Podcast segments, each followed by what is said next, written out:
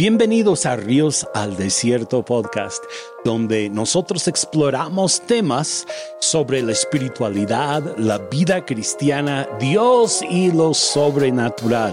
Nuestra pasión es encontrarnos con Jesús y crecer en nuestra relación con Él en las cosas prácticas y teológicas. ¿Qué tal?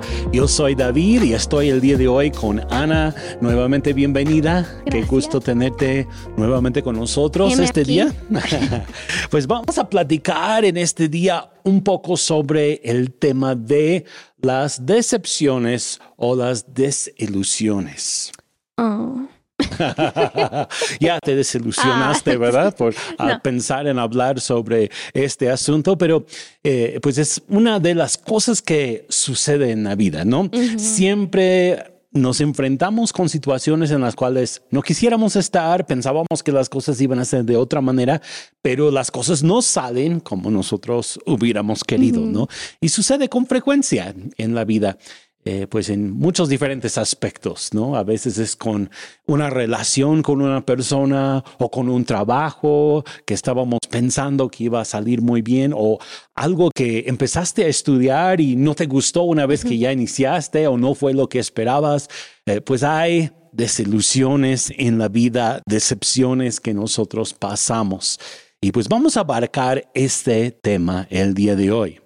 Y pensando en esto, pues vamos a comenzar con una pregunta que es, ¿cuáles son algunos ejemplos bíblicos de personas que enfrentaron la decepción y cómo manejaron esa situación? Pues sí, hay muchas decepciones, ¿no? Como estaba diciendo, y en la Biblia también encontramos muchas decepciones. Es curioso, es curioso decir eso, ¿no? Puedes leer la Biblia y decepcionarte tú también. No, no, no en ese sentido, pero sí encontramos muchas personas que pasaron por tantas distintas situaciones y yo me puse a pensar, bueno, ¿quién es, no? Y creo que uno de los primeros que se me vino a la mente fue Abraham. Y pues Abraham tenía una promesa de Dios mismo, no fue así como que nada más algo que una sugerencia o algo, ay, pues lo que quisiera en la vida es tener un hijo y ya no. Yo creo que sí estaban esos anhelos, pero era algo que Dios mismo le había dicho, se le había aparecido en distintas ocasiones y le había dicho, tú vas a tener un hijo y vas a ser padre de naciones y tenía todas estas enormes promesas, pero no veía el cumplimiento. Entonces, él falló en cómo quería verlo, se cayó, pero siempre volvió a Dios. Y eso es algo que se me hace curioso porque terminó arrepintiéndose, terminó con todo su proceso, ¿no? Porque vemos que anhelaba un hijo y no ve la promesa, entonces decide tener un hijo de la manera equivocada, ¿verdad? También ahí su esposa, quién sabe qué estaba pensando, pero todo de la manera equivocada, pero se arrepiente y después se vuelve a aferrar a la promesa que Dios tenía para su vida y él fue fiel a Dios a tal grado que estaba dispuesto a volver a entregar esa promesa a Dios, ¿no? Cuando ya tiene su hijo y Dios le dice, entrégamelo, sacrifícalo, obvio Dios no tenía la intención de que de verdad lo hiciera, ¿verdad? Pero Abraham no sabía eso. Y él estaba tan aferrado y fiel a lo que Dios había prometido que dijo, bueno, pues ya intenté las cosas a mi, a mi manera, vamos a hacer a tu manera, Dios. Entonces está dispuesto a entregar a su hijo y es cuando Dios provee ¿no? otro sacrificio. Dice, no te emociones, Abraham. También está José, él tenía sueños literales de parte de Dios en su vida de lo que Dios iba a hacer para él, pero pues termina en la cárcel, termina siendo acusado falsamente, pasa por todas estas cosas, sus hermanos lo venden. Digo, eso sí, ya, eso ya es otro nivel de crueldad, ¿verdad? Que los hermanos te venden. ¡Qué decepción! Hablando de decepción. yo creo que necesitaba terapia después de eso, pero pero José se mantuvo fiel y se acercó a Dios, no, no se alejó de él, no fue así como que, pues me vendieron, no tengo nada, estoy en una nación de otros dioses, pues voy a abandonar a Dios y voy a seguir mi camino. No, él se mantuvo fiel y perseveró. Tenemos a David, fue un hombre que tenía la promesa de ser rey, o sea, no nada más tenía una promesa de, ay, vas a tener una buena vida, sino vas a ser el líder sobre todos. Y tenía tantas promesas habladas a él, había sido ungido como rey, tenía evidencia de parte también del Espíritu Santo. El Espíritu Santo estaba sobre él, no sobre Saúl. Y aún así tuvo que esconderse, tuvo que huir, el rey Saúl lo quiso matar en varias ocasiones, no fue nada bonito, pero él fue honesto con Dios y creo que es algo que me gusta de los salmos, porque David fue honesto con Dios, procesó todo con Dios, su enojo, su dolor, su amargura, sus pensamientos negativos y los buenos, todo procesó con Dios y él derramó su corazón ante él y se mantuvo fiel a esa visión que Dios le había dado. Y pues hay muchos ejemplos más, ¿no? Pero también tenemos uno que se me hizo curioso, que como que nunca lo había pensado, pero ahorita que me puse a pensar, lo pensé, fue en la nación de Israel, cuando Jesús todavía no había llegado. Había pasado tanto tiempo sin que hubieran escuchado profecías, que hubieran escuchado palabras de ánimo. Hay un periodo en la Biblia entre, el Antiguo y el Nuevo Testamento y es silencio, no hay nada. O sea, Dios, ¿qué pasó? ¿Que no estabas ahí? ¿Que no prometiste? Y está toda una nación y no había llegado el Mesías y había unos que se alejaron de Dios por completo estaban apagados en su fe. Había otros que se conformaron con una religión vacía en vez de buscar al Dios verdadero que dijeron, pues, pues no hay Mesías, no hay Mesías, pero tenemos formas, ¿no? Vamos a perseguir las formas aunque no esté el Mesías. Y después estaban los que estaban dispuestos en una posición perfecta para recibir a Jesús. Y eso se me hizo también curioso, ¿no? Porque toda esa decepción llevó a tantas distintas reacciones dentro del, de la nación de Israel. Correcto, sí. Y pues yo sé que ya mencioné muchos, pero uno último que se me hizo curioso también, pues es cuando muere Lázaro y tenemos a María y a Marta y sus reacciones son como que similares y distintas, pero ambas culpan a Jesús. Así como que si tú hubieras estado aquí.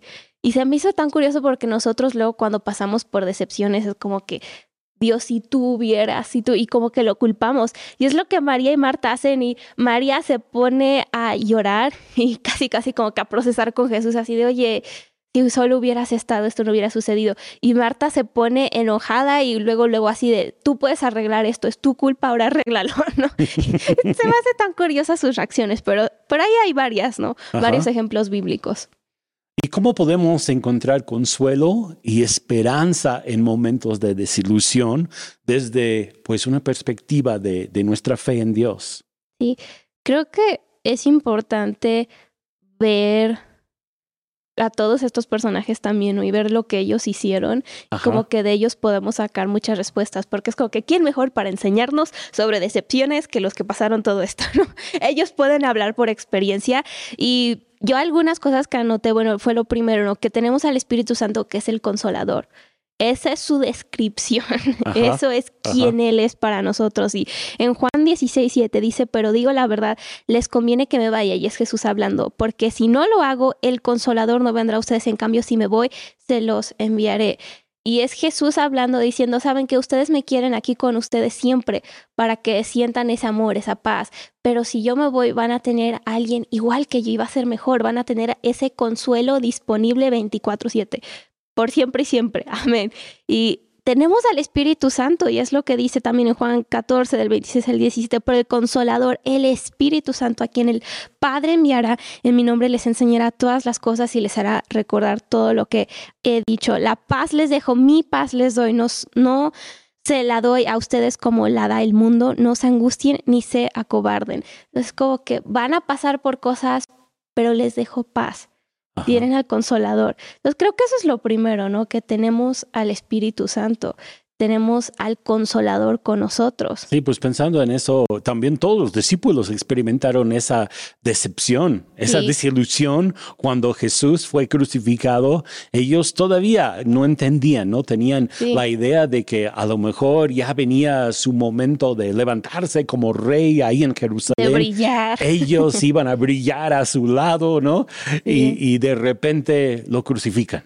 Sí, tenemos a los dos discípulos en camino a Maús y para mí eso es un momento tan humano y tan real porque están procesando en lo que van caminando, ¿no? Los dos amigos ahí están bien tristes y, diciendo, entregué toda mi vida por este hombre y ya no está. Esa es una decepción fuerte, ¿no? Pero pues vemos que al fin y al cabo Jesús sí estaba y se pone a platicar con ellos. Entonces, sí podemos confiar en el consolador porque él no se va a ir, ¿verdad? Él ahí sigue. Entonces, otra cosa que, se me vino a la mente es que nos podemos alejar de Dios o nos podemos acercar a Dios. Y es curioso como todos estos ejemplos que hemos visto, ¿no? Cada quien tomó una decisión. Abraham tomó decisión de confiar en Dios en un momento en su vida, en otros no confió en él y pues le fue peor, ¿no? Pero al fin de cuentas terminó acercándose a él. Tenemos a David que se acercó a Dios durante, iba a decir después, pero honestamente fue durante todo el santo proceso de todo lo que pasó, se acercó a Dios y terminó siendo más fuerte gracias a eso. Y solo la primera opción, que es acercarnos a Dios, nos traerá verdadera sanidad. Bueno, no sé si dije eso primero o segundo, ya no me acuerdo, pero, pero básicamente solo acercarnos a Él va a traer como esa sanidad o restauración de nuestros sueños, porque alejarnos de Dios va a terminar trayendo amargura, rencor, enojo, muchas cosas. Pero es la reacción de muchas personas, ¿no? Querer correr de Dios, decir, ah, es su culpa que sucedió todo esto, ¿no? Que, que no me cumplió lo que yo pensé que iba a cumplir. Sí. Y eso es, eso está, eso sí es cruel, la decepción. Y podemos pensarlo en Pedro y en Judas. Terminaron decepcionados en sí mismos por, por traicionar a Jesús, ¿no? Fue una decepción grande en ellos mismos, así de cómo es posible que yo, viendo a este hombre y lo que él era, hice lo que hice. Fue una decepción consigo mismos. Y esa decepción llevó a Judas a alejarse de Jesús y a terminar su vida, cuando llevó a Pedro a volver a acercarse a Jesús. Correcto. Y eso es algo curioso, ¿no? Sí. Sí, sí, sí. Pues eh, es, es, importante siempre recordar que cuando nosotros pasamos por una situación de dificultad, una situación en donde las cosas no se dan como nosotros quisiéramos que, que fueran, que corramos hacia Dios. Sí. Nunca nos alejemos de Él. Sí, y otra, otras cosas que también viendo, ¿no? Como que los ejemplos de José y de David, otra cosa que se me viene a la mente es que debemos permanecer fieles a la visión que Dios nos ha dado y a lo que Él ha hablado. Creo que eso es importante. Y muchas veces cuando pasamos por decepciones o desilusiones, podemos como que decir, no, pues todo esto fue una mentira o no, pues ya no voy a hacer nada, aquí me Alejarnos de la visión que, teníamos. Como que nos sentamos en el suelo y decimos, ¿para qué? ¿No? En ah. vez de decir, esto es lo que Dios me ha hablado, vamos a continuar. Entonces debemos perseverar y es lo que me gusta de Hebreos 12, ¿no? Que dice, fijemos nuestra mirada en Jesús, el iniciador y perfeccionador de nuestra fe. Entonces como ah. que ve hacia adelante y hacia lo que Él tiene para ti. Cuando tu vida se deshace, mira hacia adelante.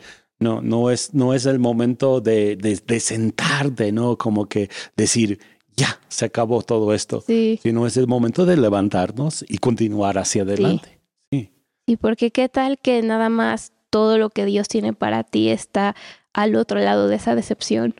sí, Así es, ¿no? Muchas veces, muchas veces cuando estamos a punto de cumplir el propósito o el, al punto de, llegar a uno de los logros más grandes, más importantes, es cuando viene algo a nuestras vidas, nos desanima y nos detenemos en vez de continuar hacia adelante. Presionar hacia eso. Ajá. Y es, yo creo que es una de las tácticas del enemigo, pero también es una de las cosas que nos debe de formar a nosotros que entendamos que en medio de las pruebas, en medio de las desilusiones, si seguimos hacia adelante, vamos a encontrar el cumplimiento de lo que deseamos. Sí, tenemos a Jesús en la tormenta con sus discípulos. Les dijo, vamos al otro lado.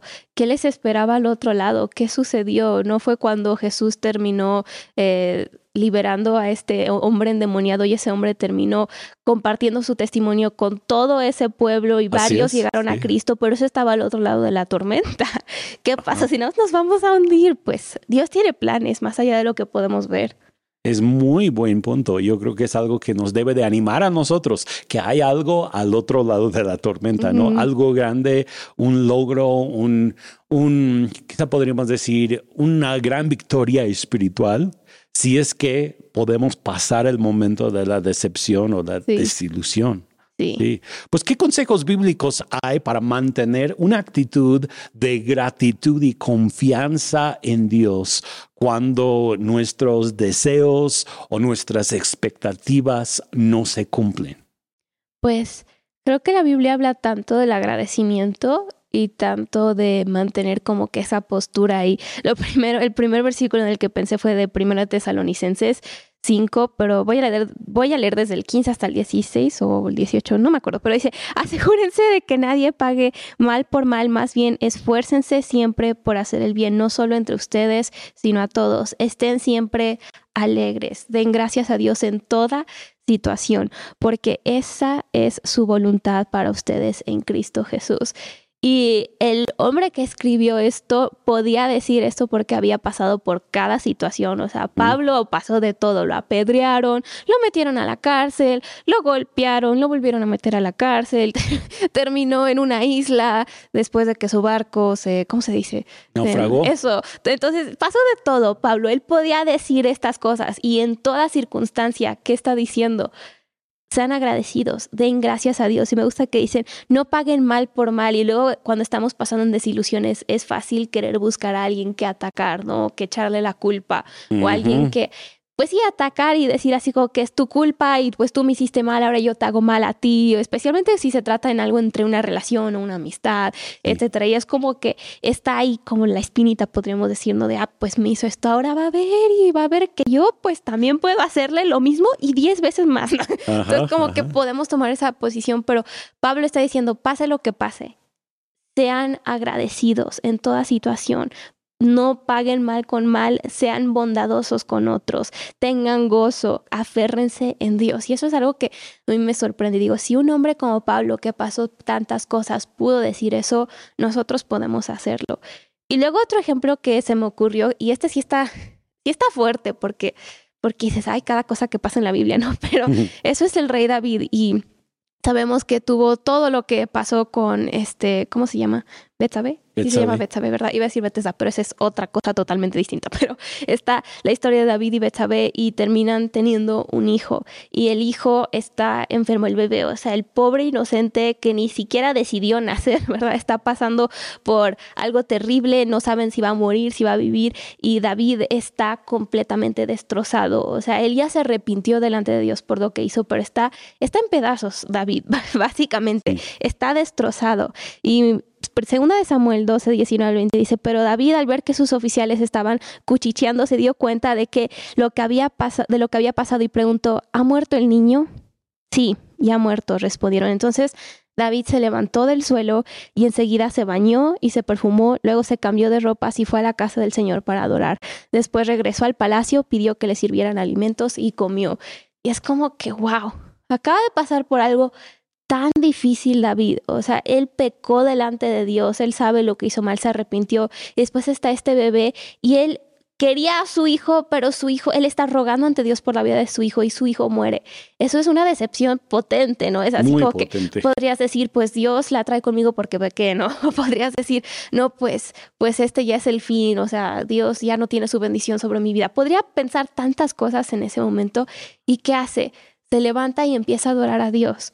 Y para mí eso como que me rompe un poquito el corazón pensarlo, porque digo, wow, ¿cuántas veces nosotros cuando pasamos por, pues si cualquier cosa difícil o negativa, es como que, pues ahora me alejo de Dios, no voy a adorar, o no voy a leer mi Biblia, o estoy enojada con Dios, o él haya su, su esquina y yo la mía.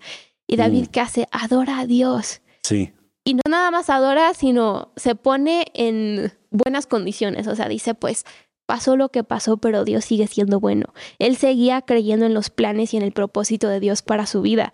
Y dice, pues, lo que pasó, pasó, me voy a bañar, voy a comer, voy a recuperar las fuerzas y la energía y voy a adorar a Dios. Creo que eso es algo que nosotros podemos hacer, ¿no? Y podemos es un gran ejemplo, la verdad. O sea, se mueren tus sueños, ¿qué haces? Adora a Dios. qué cosas, ¿no? Porque la reacción natural del ser humano es, pues como yo había dicho, ¿no? Muchas veces alejarnos de Dios en esos instantes. Enojarnos también con Dios. Ajá, ajá. Pues hay alguna diferencia entre aceptar una decepción y resignarse a ella. Yo me puse a pensar en eso porque son como que dos palabras curiosas, ¿no? Aceptar y resignarse y ambas cosas pueden sonar igual, pero no lo son. Entonces yo, yo lo primero que pensé es cuando aceptas la decepción o la desilusión, la reconoces, la procesas y ves hacia adelante, como leímos en Hebreos, ¿no? Fijando la mirada en Jesús. No dejas que la decepción te defina como persona.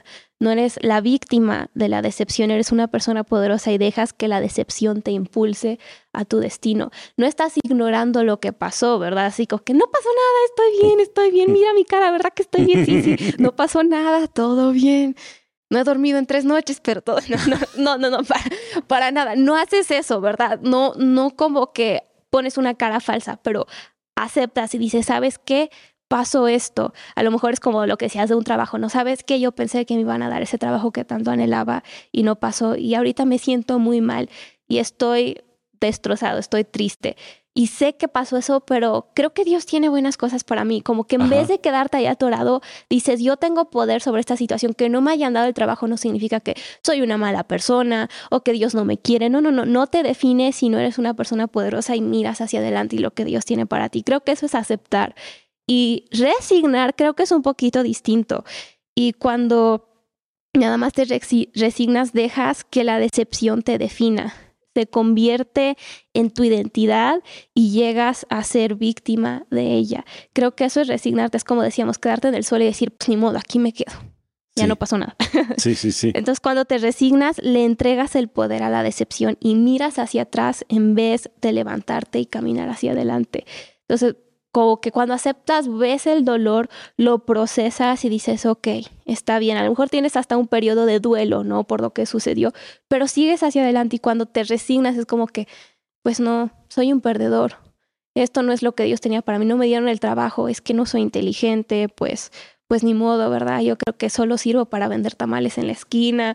Digo, si haces eso con tu vida, felicidades, amo los tamales, pero no sé, como que puedes decir esas cosas y te puedes quedar ahí atorado o puedes ir adelante y al fin de cuentas tú decides qué es lo que vas a hacer. Entonces, eh, la idea de aceptar es como, eh, pues fue un golpe duro, pero me vuelvo a levantar y sigo adelante y la idea de resignarse a es más bien como, pues ya me doy por vencido, no pude, ni modo. Sí, y te das cuenta, mm. afecta a tu identidad como persona, porque puedes verte como Dios te ve y puedes aceptar la decepción y decir, pero Dios me ve así y yo soy su hijo y yo soy esto y el otro.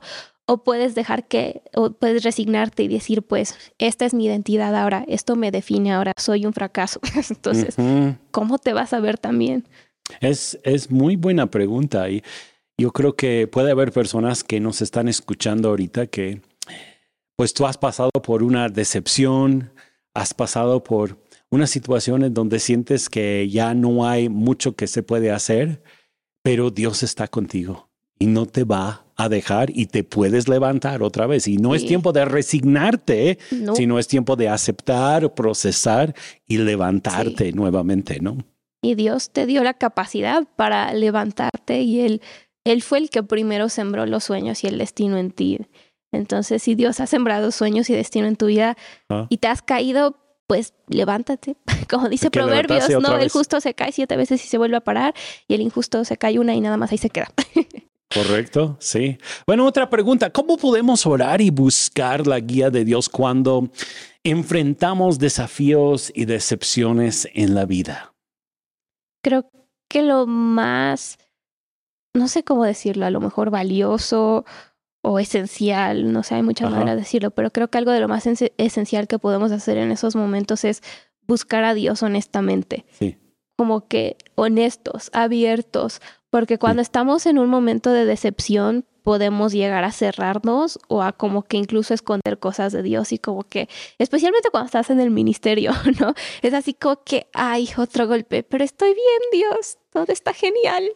Mírame, estoy bien moretoneado y con un brazo roto, pero vamos adelante, Dios. Entonces, como que creo que podemos ponernos en esa posición o podemos llegar 100% honestos, como lo hizo David. O sea, ve con él y dile, Dios, tú me prometiste esto, tú dijiste que tenías esto para mí y francamente no lo veo. Francamente me duele y como que llega 100% abierto con él, toma tiempo para procesar con Dios. Es lo que David hacía. Lee los salmos y ves tanto proceso ahí que dices, wow, imagínate si David supiera que todo eso lo iban a leer miles de personas, quién sabe si lo iba a poner, ¿verdad? Pero es como que algo tan honesto, cuéntale todo y deja tus cargas con él. Deja que sea tu consolador y es lo que dice la Biblia, no vengan a mí todos los que están cargados porque yo les daré descanso. Jesús puede con tus cargas, no las tienes que dejar todas ahí sobre tu propia espalda. Él las quiere, Él las pide, Él dice, ¿sabes qué? Ven conmigo honestamente. Entonces creo que para mí eso es como que lo más importante. Para procesar con Dios o para buscar y orar, no nada más ore superficialmente, ve hasta la raíz de todo y dile Dios, vengo tal y como estoy. Y a partir de eso creo que también le estás dando permiso a Dios de sanar y restaurar cosas en ti. Ajá, ajá. Eh, eh, eso me hace pensar, yo, yo, estaba pensando un poquito en, pues cómo podemos procesar también las desilusiones con otras personas. Y yo sé que pues esto es algo que a lo mejor no habíamos considerado, pero a veces necesitamos de otras personas, ¿no? Sí. Y cuando hemos pasado por una decepción, necesitamos de un amigo, necesitamos de alguien que nos escuche, ¿no? ¿Cómo, qué, qué, consejos podrías dar para una persona que quiere como que consolar a otro que ha pasado por desilusiones? Uy, pues están los dos roles, ¿no? El consolador y el que recibe el consuelo. Sí. Entonces, si eres el consolador, no seas como los amigos de Job. O sea, Dios mío, por favor, cálmate. ¿Y qué estaban haciendo los amigos de Job? Pues de seguro te mereces eso, de seguro lo que te pasó. O también cuando estás consolando a alguien puedes querer hacer excusas, ya sea por la persona involucrada o las personas involucradas o por Dios mismo. Ajá. No hagas eso. Sí. Dios se puede defender solito. Él no necesita tus explicaciones. A lo mejor alguien no recibió una sanidad y tú quieres consolarlo, pero en vez de ayudar estás haciendo excusas por diciendo, pues no es la voluntad de Dios que sea sano ahorita. Eso es lo peor que puedes hacer porque la voluntad de Dios siempre es sanar. Tú no tienes las respuestas. Si Dios aún no ha sanado, eso está de su lado, no está del tuyo. Entonces, como que si vas a consolar, consuela, yo creo que lo primero que puedes hacer es escuchar. O sea, primero, antes que nada, la gente necesita ser escuchada más que necesita tu opinión. Y eso es la honesta verdad. Hay gente que paga simplemente para ser escuchados porque no tienen a quien, quien les escuche, ¿no? Entonces, lo primero, escucha a la persona y lo segundo, bueno, creo que podríamos como que hacer tres cosas, ¿no? Primero, escucha a la persona. Segundo, recuérdale a esa persona su destino en Dios. No le agregues ni le quites. No quieras meter de tu propia cosecha, pero si tú sabes el destino que Dios tiene sobre ellos, habla eso y reafirma eso proféticamente sobre sus vidas. Y tercero, ora por ellos. A lo mejor solo necesitan una oración. Ajá, sí.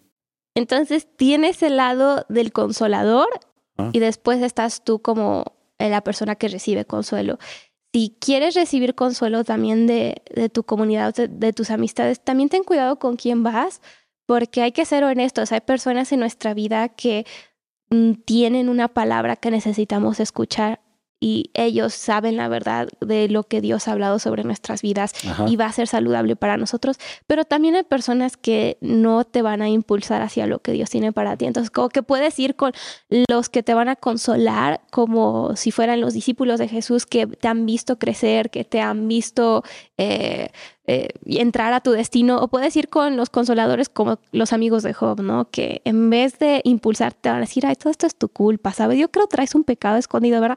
¿Qué has hecho mal con tu vida? A ver, ahorita vemos y la arreglamos. Entonces, también ten cuidado con quién vas. Sí, yo creo que sí, eso es muy importante porque hay aquellos que nos van a hacer bien y hay aquellos que nos van a hacer mal.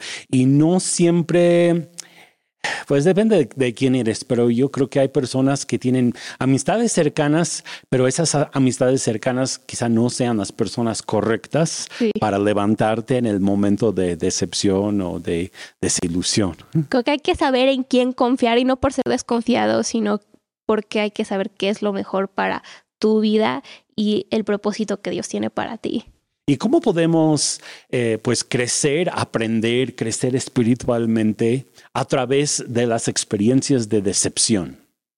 Yo me puse a pensar en eso y creo que creo que la decepción es lo que nos hace o es lo que nos rompe o deshace, ¿no? Ajá. Como que cómo manejamos la decepción de alguna manera define el tipo de creyentes que vamos a llegar a ser, el tipo de discípulos y el tipo de personas que vamos a llegar a ser.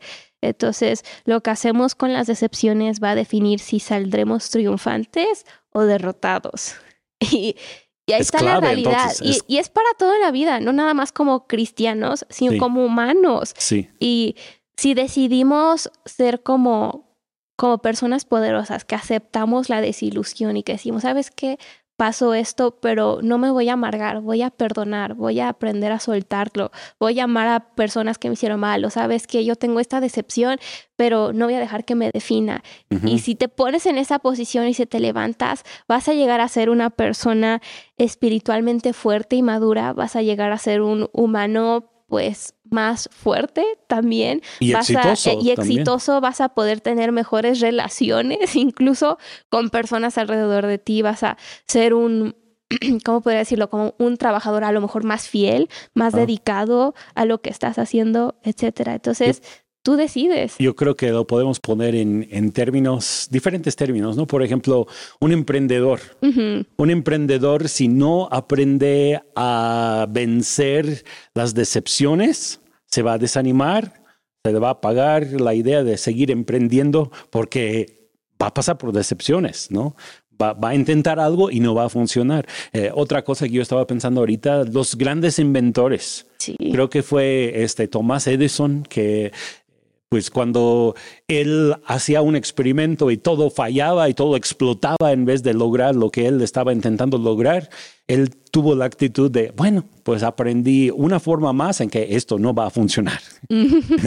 y como que de mantener esa actitud positiva, de decir, bueno, ya me di cuenta que por aquí no es, voy a seguir creciendo, voy a seguir hacia adelante. Entonces, eh, sí tenemos que aprender a aprender de, de nuestras decepciones, aprender de las cosas duras que pasamos. Imagínate qué hubiera pasado si Tomás Edison se hubiera detenido un experimento antes de lograrlo. No, es porque ah, ya, ya probé tantas, ya, ya, ya. Pero él siguió y pues ahora tenemos tantas cosas gracias a lo que él hizo, ¿verdad? Sí. Entonces imagínate. Ajá. Y pues lo mismo en cuanto al, al, nivel espiritual, ¿no? O el área espiritual hay tantas cosas, yo creo que hay tantos logros que Dios quiere eh, hacer por medio de nosotros, por medio de su iglesia, por medio de nuestras propias vidas. Y si nos quedamos decepcionados porque quizá oramos por una persona enferma y no vimos que esa persona sanó, se quedó enfermo, y nosotros decimos, ya no voy a orar por los enfermos. ¿Qué tal si con la próxima persona por quien tú ibas a orar, esa persona se hubiera levantado de la cama y hubiera sido un testimonio vivo de la, de la, del poder de Dios, la sanidad de Dios? Es cierto. Y luego nosotros no sabemos, ¿verdad? ¿Por qué? Pero no hacemos excusas por Dios, no nos justificamos, pero nuestro trabajo es perseverar. Sí, es correcto, es perseverar. Me estaba acordando ahorita de una experiencia que mi abuelo tuvo y eso fue en cuanto a precisamente la sanidad, que él estaba juntamente con un grupo de creyentes orando por una persona enferma y ellos orando y, pensando que Dios ya estaba haciendo la obra en esta persona y al otro día se dan cuenta que la persona se había muerto. Mm.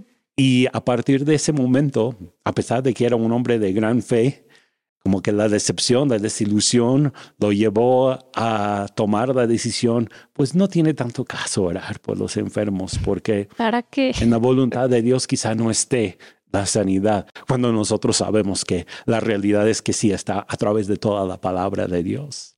Pues otra pregunta que eh, pues me gustaría abarcar es ¿cuál es el papel de la perseverancia y la paciencia en la vida cristiana eh, cuando nosotros vemos que nuestros sueños se, se retrasan o no se cumplen a la manera o la forma en que nosotros pensábamos que se iban a cumplir. Creo que la paciencia y la perseverancia son todo en esos momentos y, y como ya hemos dicho eh, con todos estos, con este, con Thomas Edison, ¿no? Que llegó a tantos experimentos y todo, él tuvo perseverancia y paciencia, ¿verdad? Y podemos ver con tantos personajes bíblicos, tuvieron perseverancia y paciencia. José, él fue tan fiel incluso cuando no veía nada, o sea, era todo lo opuesto, su vida era como un testamento de lo opuesto a lo que Dios tenía para él, ¿no? No veía nada de lo que Dios le había prometido hasta mucho después, pero creo que si queremos ver el cumplimiento de las promesas de Dios en nuestras vidas, la paciencia y la perseverancia son esenciales, porque sin ellas podemos darnos por vencidos y detenernos a un paso de entrar a nuestra tierra prometida por así decirlo. Entonces, paciencia es clave. Sí. Y aunque pues no pasó lo que tú querías, paciente, intenta nuevamente, porque muy bien puede ser que al otro lado de esa prueba, ahí esté la, la, respuesta, ¿no?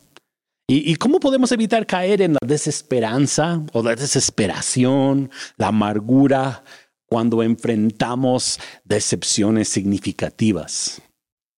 Creo que es muy fácil alcanzar hacia la amargura, ¿no? Primero cuando pasa algo, o hacia el desánimo cuando pasa algo, cuando pasamos por desilusiones, como decíamos, ¿no? Pues a lo mejor pues estaba orando por alguien y no se sanó y a lo mejor murió, puede pasar tantas cosas. O podríamos pensar en otras áreas como, por ejemplo, una relación que pensabas que este hombre iba a ser tu esposo y, no fue tu marido. tantas cosas, ¿no? Y como que pueden pasar tantas desilusiones y es muy fácil, especialmente como humanos, querer alcanzar primero hacia la amargura y el enojo porque eso te llena. Y es curioso, pero de alguna manera sentirte enojado o sentirte indignado o sentirte amargado como que llena ese hueco que se creó por el dolor, por así decirlo, como que la desilusión causó un huequito y necesitas algo para llenarlo y pues como humano es tan fácil decir, pues me voy a enojar, me voy a indignar, voy a hablar mal de esa persona, nunca voy a volver a orar por los enfermos o como que lo que sea y puedes llenar ese hueco con todas esas cosas o pues si no puedes alcanzar y acercarte a Dios. Pero, pero eso es lo curioso, ¿no? Si queremos evitar caer en eso, necesitamos llenar ese hueco con otra cosa. Entonces, lo que como que luego es bien curioso como somos, bien humanos, ¿no? Pero como que alcanzamos por eso inmediatamente y automáticamente o podemos programar o reprogramar nuestro cerebro, renovar nuestra mente, como dice la Biblia, y alcanzar a Dios primero para llenar eso. Entonces, creo que para mí lo primero para evitar caer en decepción o amargura es ve con Dios, ya sea en agradecimiento o en, enojo. Ve con Él, porque no significa que automáticamente, ay, la vida es color de rosa, no siento nada de dolor, ¿sabes? Estoy muy bien. Como que podemos quedar ahí, pero ve con Dios lo primero. Oye, Dios, pasó esto, pensé que esta persona era con la que me iba a casar, pensé que iba a ser mi por siempre y no lo fue. Y quiero estar enojado y estoy enojado y me duele ve con Dios y procesa todo eso, aunque esté el huequito ahí, si es enojo, si es dolor, si es agradecimiento, lo que haya, ve con Dios. Ve con personas, como ya mencionamos, que te conocen y que conocen el propósito de Dios para tu vida. Ya como dijimos también, no, no aquellos que van a empeorar la situación, ¿no? pues que no, así no eres. no, no, no. Pero ve con Dios, ve con personas que sabes que van a beneficiar tu vida. Arraigate en la palabra. Como que eso es algo que he estado pensando, ¿no? Cuando las cosas suceden, ¿a dónde debemos de ir? Y lo que se viene a la mente, pues es a lo fundamental, es a la base, ve a la palabra de Dios, ve a la adoración como el rey David, adora a Dios, a lo mejor no tengas ganas y no lo sientas, pero ese es un sacrificio que nunca más le vas a poder dar a Dios, porque es del momento, es algo que en el cielo no le vas a poder entregar, adora a Dios. Eh, arraigate en las promesas que Dios ha hablado a tu vida, palabras proféticas, promesas de parte de Dios. También perdona. Y a lo mejor va a tomar un poquito de tiempo llegar a esa conclusión, o a lo mejor es inmediato, porque todos procesamos bien distinto, ¿no? Pero perdona, el mantener el rencor a lo mejor te llene, pero no va a sanar la herida. Nada más lo va a hacer peor. Entonces, perdona, mira hacia adelante. Otra vez, como ya mencionamos, fija tu mirada en Jesús. Sea agradecido, como dijo Pablo, en toda situación. Da gracias a Dios. Toma eh, la decisión de bendecir y no maldecir. Y para mí eso fue como que algo que cuando estaba, cuando estaba viendo esto, ¿no? Así, ¿cómo podemos procesar estas cosas que estaba pensando hace rato? Dije, ¿sabes qué? Hay que tomar la decisión de bendecir. A lo mejor este tu jefe hizo algo y gracias a algo que él hizo o algo que habló mal de ti, etcétera, y ahora tú estás pasando por esta situación, tú tienes la, la elección, ¿no? Puedes hablar mal de tu jefe, puedes contarle a todos lo que sucedió, etcétera, y depende cuál es la situación, ¿no? Pero, pero decide bendecir a tu jefe si lo que pasó, incluso si fue su culpa, decide bendecirlo, es lo que Jesús haría. Entonces, toma la decisión de bendecir. Si hay personas incluidas, toma la decisión de no hablar mal de ellas. Como que, porque, como decía, ¿no? Puedes chismear y eso va a llenar tu corazón porque vas a sentir como que, ah, mira, estoy tomando venganza, estoy haciendo las que estoy haciendo justicia en mi nombre pero eso no es lo que Dios tiene para ti y eso nunca ah. va a sanar esa herida, sino déjalo ir. me, llama mucho la atención lo que tú dices de, de que cuando hay una decepción, deja un hueco dentro de nosotros y se va a llenar de algo, ¿verdad? Es, es como, como, como quita un pedazo de tu corazón porque tu corazón estaba puesto en cierta cosa. O que en ciertos sueños, cierta, lo que sea. ¿no? Pero ya se fue, ya quedó el hueco y ahora ¿con qué lo vas a llenar? Y creo que es uno de los problemas que tanta gente tiene en cuanto a esta área de, de desilusiones. Llenan su corazón con lo equivocado. Sí. Incluso hay personas que cuando pasan por una desilusión, eh, van a la bebida, ¿verdad? Sí. Se emborrachan o las drogas. Ajá. Pero ¿a dónde debemos de correr? A Dios. Debemos de correr a su palabra. Debemos de bendecir a los que nos han decepcionado y demostrar amor siempre. Y eso va a llenar el huequito. Sí, va a llenar y no nada más temporalmente, sino permanentemente. Y, va a traer sanidad, verdadera sanidad. No es nada más así como para ahogar nuestros problemas de momento, sino para traer algo, algo real. Sí. Algo que estaba, nada más quiero mencionar esto rápido porque se me hizo muy curioso. Estaba leyendo un devocional y estaba comparando como que eso de ofensas y dolor o etcétera con humo, ¿no? Como el humo es un olor que se queda. Y está hablando sobre la historia de Sadrach, Mesach y Abednego, que fueron lanzados al horno de fuego, pero cuando salieron no olían a humo. Estuvieron ahí adentro, que cómo no tenían ni quemaduras, ni una chispita, les arruinó la ropa, nada, y no olían a humo. Y era eh, lo que la autora de este devocional estaba diciendo, es que cuando pasamos por cosas podemos hacer podemos decidir oler a humo o no y limpiarnos y dejar que la palabra de Dios nos limpie, etcétera. Entonces creo que también debemos de tomar esa elección o voy a dejar que el olor de esta decepción se quede encima de mí o voy a ir con Dios y dejar que él me lave. Wow.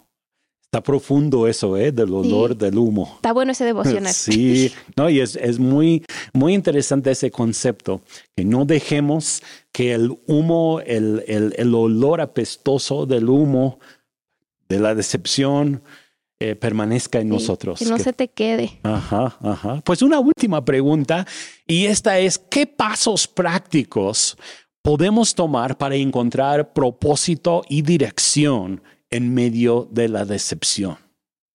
Cuando estamos decepcionados, creo que es fácil o bueno, más bien dicho, es difícil escuchar claramente de Dios a veces, ¿no? Porque ah. estamos pasando por el dolor, por la tristeza, por el enojo, por el tú dijiste Dios y no veo, por tantas cosas. Entonces, creo que puede ser un poquito difícil escuchar a lo mejor inmediatamente, depende también cómo es tu relación con Dios, ¿no? A lo mejor eres una persona que escuchas claramente o a lo mejor cuando pasan cosas te es más difícil, ¿no? Escuchar a Dios claramente, pero creo que puede ser un poco difícil. Entonces lo primero que yo diría es que recuerda, recuerda lo que Dios te ha hablado. A lo mejor no podemos escuchar algo nuevo ahorita, pero podemos recordar. Entonces, ¿qué es la verdad que Dios ha hablado sobre tu vida? Ah, pues Dios dijo, esto sobre ti. Dios dijo que tú eras amado, Dios dijo que tú eras especial, Dios dijo que estás en el lugar correcto, en el momento correcto, Dios dijo que tu vida es valiosa. Recuerda lo que Él te ha hablado y ya a partir de ahí pues puedes empezar a hacer otras cosas, ¿no? Pero primero recuerda y si es necesario, si sientes que no tienes visión, otra cosa que se me vino a la mente es que le pidas a Dios una nueva visión. Y puede que en el momento digas, pues Dios, mira, estoy tan decepcionado. Yo pensé que esto era lo que tenías para mí. Pensé que esta era la carrera, ¿no? O el trabajo que tú tenías para mí y resulta que no y ahora no tengo visión. ¿Qué voy a hacer ahora? ¿Cómo voy a trabajar? ¿Qué carrera voy a hacer? Etcétera. Yo pensé que era y no se dio. Ahora que pídele a Dios, dile Dios, dame una nueva visión. A lo mejor te va a dar algo muy similar a lo de antes, a lo mejor te va a recordar lo de antes, o a lo mejor te va a dar algo nuevo, pero Ve a Dios y pídele, ¿no? Otra cosa es no mires atrás. Y hay tanto en la Biblia, incluso en el Nuevo Testamento nos dice que recordemos a la esposa de lo quien miró atrás, quien añoró su vida pasada y se convirtió en una estatua de sal. Y hay tantas lecciones que podemos sacar de eso, ¿no? Pero es básicamente no mires atrás, no desees ese pasado, déjalo ir. Incluso Pablo habla sobre esto, que debemos de dejar ir el pasado y debemos enfocar nuestra mirada en lo que viene. Entonces, ¿qué es lo que ya pasó eso? A lo mejor ya pasaste tu periodo de duelo, por así decirlo, estás ahí con tu hueco en el corazón y estás pasando por un proceso de sanidad, pero ahora mira hacia adelante, ok, pasó esto. Dios, ¿qué tienes para mí? Y otra cosa, a lo mejor algo práctico es rodearte de una comunidad fuerte, de personas que te van a impulsar hacia adelante, no te van a jalar hacia atrás o te van a tirar hacia el suelo. Y como que a lo mejor con eso que está diciendo, ¿no? De, de no mires atrás, de pídele a Dios una visión, puede que, que no tengas mucha claridad en esos momentos así de qué es lo que voy a hacer, qué es lo que Dios tiene para mí. Y hay personas que escuchan muy claramente, como ya dije, y se cayeron. Es como que, ya estás haciendo todo esto, ¿cómo? Yo me sigo, yo sigo llorando en el piso. ¿Qué pasó? ¿Qué, cómo, cómo, qué, qué, está pasando con tu vida? Entonces, si, si estás en un momento así, creo que algo muy sencillo que puedes pedirle a Dios es que te dé una tarea una sola cosa. A lo mejor así no sabes ni a dónde ir, cuál es el propósito, cuál es la dirección. No sabes como que no ves la, el cuadro completo por ese momento, pero puedes ver un cachito y dile, Dios, ¿qué es una tarea que me quieres dar? Una cosa que tengo que hacer ahorita. Y a lo mejor tu tarea para hoy y para esta semana puede ser para este mes. No sé, pregúntale a Dios, ¿no? Pero dile, ¿cuál es mi tarea ahorita? Y a lo mejor él te dice, tu tarea ahorita es simplemente perdonar. O a lo mejor tu tarea ahorita es descansar. O a lo mejor lo que te dice, sabes que ahorita yo quiero que ames a las personas. Nada más ama a tu vecino, tu jefe, nada más amalos. Eso es lo único que requiero de ti. O a lo mejor es como que ahorita quiero que sirvas. Nada más por medio de hacerle unas galletitas a alguien cada semana. Nada más. Digo que pídele una cosa y hazlo. Sé fiel en lo poco y creo que a partir de ese punto te estás posicionando para que Dios te impulse hacia las cosas más grandes que tiene para tu vida. Sí. Son muy buenos consejos, son pasos muy pequeños que yo creo que debemos de empezar a tomar pasos, ¿no? Sobre todo si estamos en, en ese punto ahorita, si hay alguien que está en ese punto de sentir decepcionado, por algo que ha sucedido, es tiempo de salir del hoyo. ¿no? Mm. no, no te quedes dentro de la zanja. Es tiempo de levantarte. Dios está contigo, te va a levantar, te va a ayudar, pero tú tienes que tomar los pasos de fe también. Está bien como que tener ese periodo de duelo y de tener ese periodo para como que tratar con el huequito allá adentro, pero como estás diciendo es tiempo también luego de salir. Entonces, si ya tuviste tu periodo de duelo, pues sal y si no lo has tenido y lo has ignorado, Toma tiempo para tener eso y ya después continúa con lo que Dios tiene para tu vida, porque no es el plan de Dios que te quedes ahí tirado en el suelo. Él tiene cosas buenas y planes buenos para ti. Así es. Pues yo les agradezco por habernos acompañado en este día y pues me gustaría orar rápidamente por aquellos que están pues con esa desilusión quizá en sus vidas en estos momentos seguro que algunos de los que nos están viendo o escuchando en este día, eh, pues están procesando algo, aún en estos momentos. a mí me gustaría pedirte, Ana, que pudieras orar, ministrar a los que están pasando por esto. Pues si estás escuchando y si estás viendo, ¿verdad? No sé cuál sea el caso, pero quiero que nada más pongas tu mano en tu corazón o te pongas en posición de recibir, no porque es mágico, sino porque le estás diciendo, Dios, aquí estoy, pero Dios, yo nada más te pido que vengas a la vida de cada persona que está viendo y escuchando y que tú entres a sus corazones como el consolador. Que tú en este momento seas esa promesa que prometiste, que el Espíritu Santo entre a cada huequito que se ha creado por medio de decepciones y desilusiones. Yo te pido que el Espíritu Santo venga, incluso como ah, va a sonar un poco curioso, pero que venga el Espíritu Santo como esa cobijita y como esa taza de té o cafecito y como ese abrazo reconfortante de la persona que más amas en el mundo. y yo pido, Espíritu Santo, que tú entres y tú vengas y que tú seas el consolador. Si hay personas que en este momento quieren respuestas, yo te pido que se las des. Y si hay personas que ahorita no quieren nada, que simplemente quieren a alguien que está ahí, yo te pido que estés con ellos en el silencio y que estés con ellos y que traiga sanidad incluso por medio de simplemente estar presente. Dios, gracias porque tú conoces lo que cada quien necesita y porque tú nos conoces íntimamente y porque tú tienes planes buenos para cada uno de nosotros. Y pues por último, nada más te pido que les recuerdes a cada quien lo genial que son, los propósitos increíbles que tú tienes para sus vidas y los sueños que tú aún tienes que vas a cumplir dentro de ellos. En el nombre de Jesús. Amén. Dios tiene un propósito para ti y tú vas a lograr cumplir ese propósito. Sé paciente, fortalécete en el Señor y pues Dios va a cumplir esa visión, ese propósito que tiene para tu vida.